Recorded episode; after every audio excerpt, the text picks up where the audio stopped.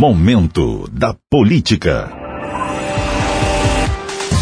O presidente estadual do União Brasil, deputado federal Felipe Rigoni, é pré-candidato ao governo estadual, mas admitiu que pode se unir ao pré-candidato ao governo e presidente da Assembleia Legislativa, Eric Musso. Rigoni admite que uma aliança com Eric é possível até para o primeiro turno das eleições de 2022, mas ainda não conversou com o presidente da Assembleia sobre como uma eventual chapa entre União Brasil e republicanos seria configurada. Segundo Rigoni, ele e o presidente da Assembleia, Eric Musso, têm pensamentos parecidos.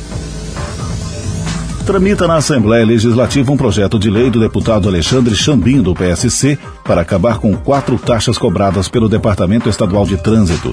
Entre elas estão a renovação anual de certificação de registro e licenciamento de veículo, atualmente em R$ 193,68.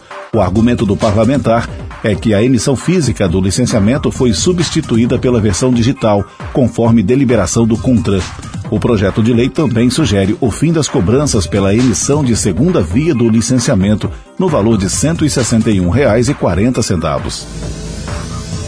Políticos bolsonaristas não estariam conseguindo visibilidade na campanha de Tarcísio de Freitas do Republicanos na eleição ao governo de São Paulo e isso tem incomodado aliados fiéis do presidente Jair Bolsonaro. Nos bastidores, a queixa é de que o ex-ministro está tomando distância do bolsonarismo e tem optado por dar espaço a nomes do PSDB de Gilberto Kassab em detrimento de quadros do PL, partido do presidente da República. A informação é da coluna Estadão, publicada diariamente no jornal A Tribuna e no site Tribuna Online. Momento da Política.